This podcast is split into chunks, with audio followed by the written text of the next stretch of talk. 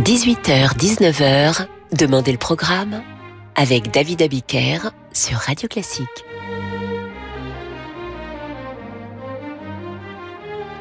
Bienvenue dans Demandez le programme. Ce soir et demain, je vous raconte la vie de Jean-Sébastien Bach. Et pour vous surprendre, nous allons démarrer cette histoire non pas le jour de sa naissance, en 1685, mais 32 ans plus tard, dans la prison de Weimar. Jean-Sébastien Bach y est emprisonné tel un vulgaire repris de justice.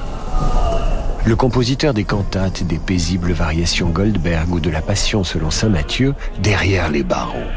Condamné à un mois de prison à l'hiver 1717. Mais qu'a-t-il fait? Eh bien, Bach a refusé le poste de maître de chapelle que lui propose le duc Guillaume II. Il n'en veut pas et veut aller voir ailleurs. Vexé, le duc l'a fait arrêter. En prison, Bach a tout le loisir de se souvenir de son enfance. Il vient d'une famille de musiciens installée à Eisenach. C'est le huitième enfant qui naît sous le toit de Jean Ambroise, son père, violoniste municipal et trompettiste à la cour. C'est donc en famille qu'il apprend la musique Bach. Orphelin à 17 ans, Bach est recueilli par son frère Jean-Christophe, élève de Pachelbel qui le forme au clavecin et à l'orgue. Jean-Sébastien est travailleur, fréquente la bibliothèque de la ville, y recopie des partitions et découvre Lully et Couperin. À 18 ans, il est nommé à la cour de Weimar et inaugure un nouvel orgue à l'église de Saint-Boniface d'Arnstadt, une petite ville toute proche dont il devient l'organiste, composant ceci.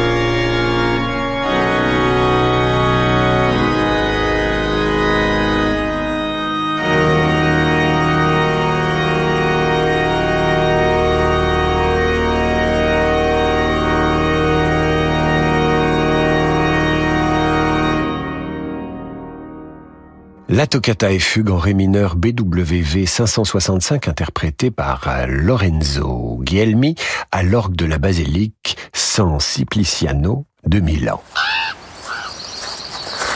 En 1705, Bach va faire 400 km à pied. Où va-t-il? Il va comme Handel en pèlerinage et rend visite à un musicien qu'il admire. Il s'agit de Dietrich Buxtehude, qui vit à Lübeck. Il apprend l'art du contrepoint quatre mois auprès du vieux maître qui lui propose d'épouser sa fille en échange de quoi Bach pourra lui succéder au poste prestigieux d'organiste de Marienkirch. Mais la jeune fille n'est pas du goût de Jean-Sébastien qui décline l'offre et rentre à Arnstadt. Les absents ayant toujours tort, le consistoire d'Arnstadt reproche à Bach la qualité supposément inégale de sa musique et lui reproche de vider la cave à vin pendant les sermons et de jouer de la musique dans une église voisine en compagnie d'une certaine Maria Barbara. Maria Barbara est sa cousine et il l'épousera en octobre 1707. Bach en a assez, quitte Arnstadt et s'installe à Mühlhausen. Il a 23 ans quand il y compose sa première cantate.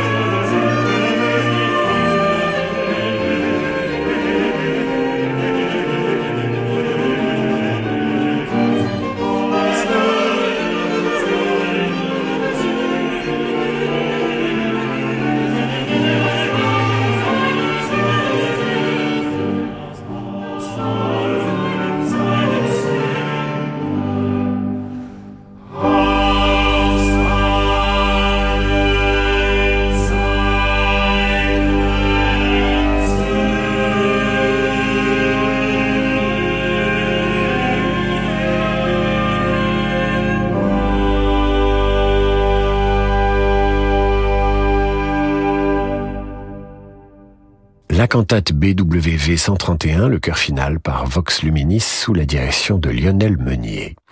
Bach ne reste qu'un an à Mühlhausen où les religieux se méfient de sa musique qui nuit, paraît-il, à la méditation.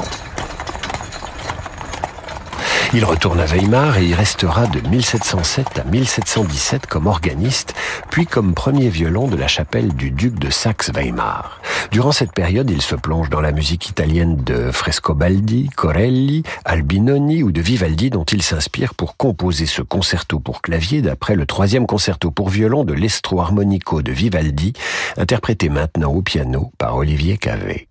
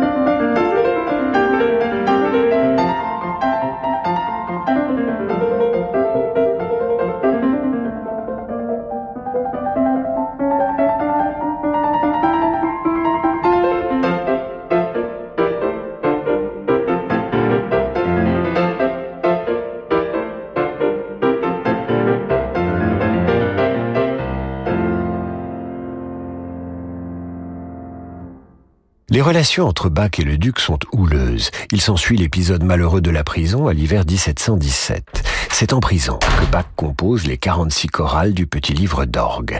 Au bout d'un mois, le duc comprend qu'il ne pourra retenir le musicien. Il lui rend sa liberté et le laisse partir à Cotton, où Bach se met au service du prince Léopold, un musicien brillant, joueur de viol de gambe, pour qui Bach compose cette suite pour violoncelle.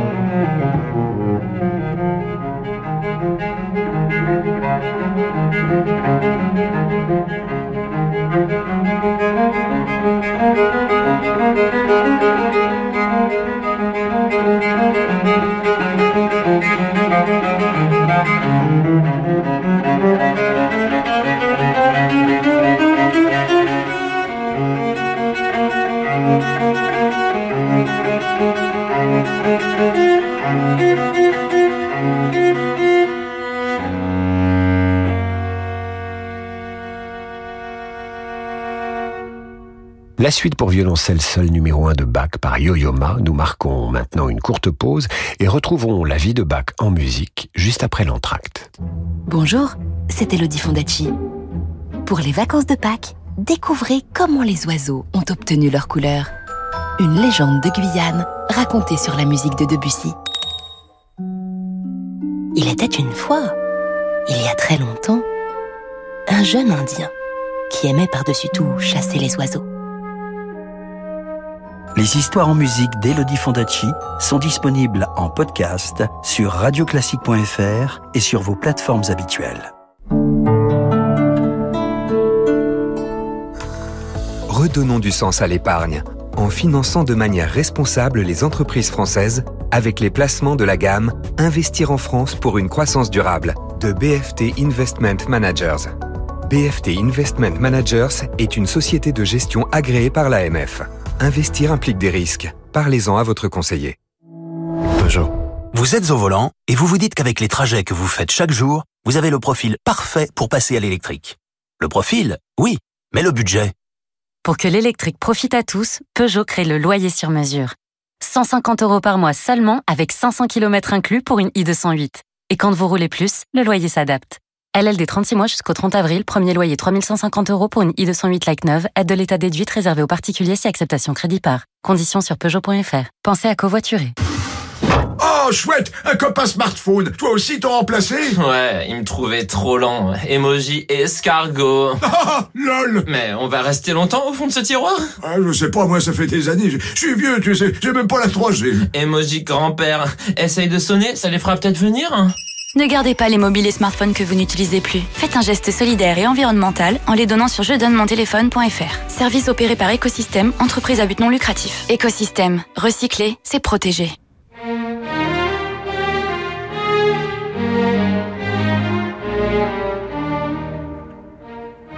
18h, 19h, Demandez le programme avec David Abiker sur Radio Classique.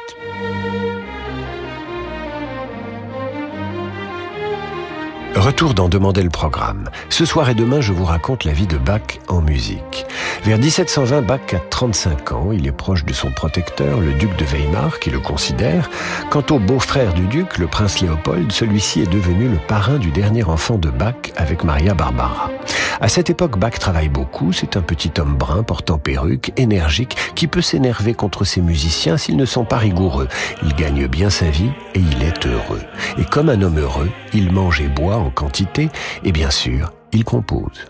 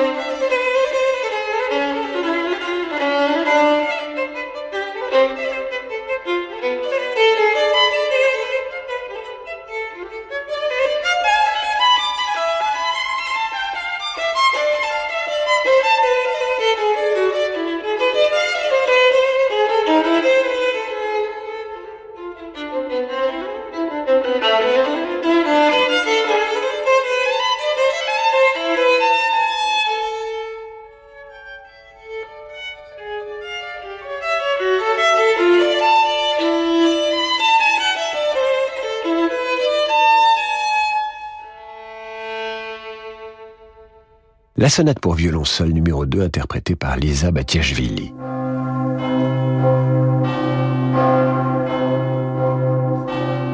En juillet 1720, alors qu'il rentre d'une station thermale où il accompagnait le prince, Bach apprend la mort de sa femme. Effondré, il hésite un an et demi avant de se remarier, en décembre 1721, avec Anna Magdalena Wilken, une jeune chanteuse et excellente musicienne. Il a 16 ans de plus qu'elle, mais à l'époque ça ne compte pas du moment que l'on est pieux. Bach à cette époque compose pour l'orchestre, composé des musiciens que le prince a su faire venir à sa cour. Voici venu le temps des six concertos brandebourgeois.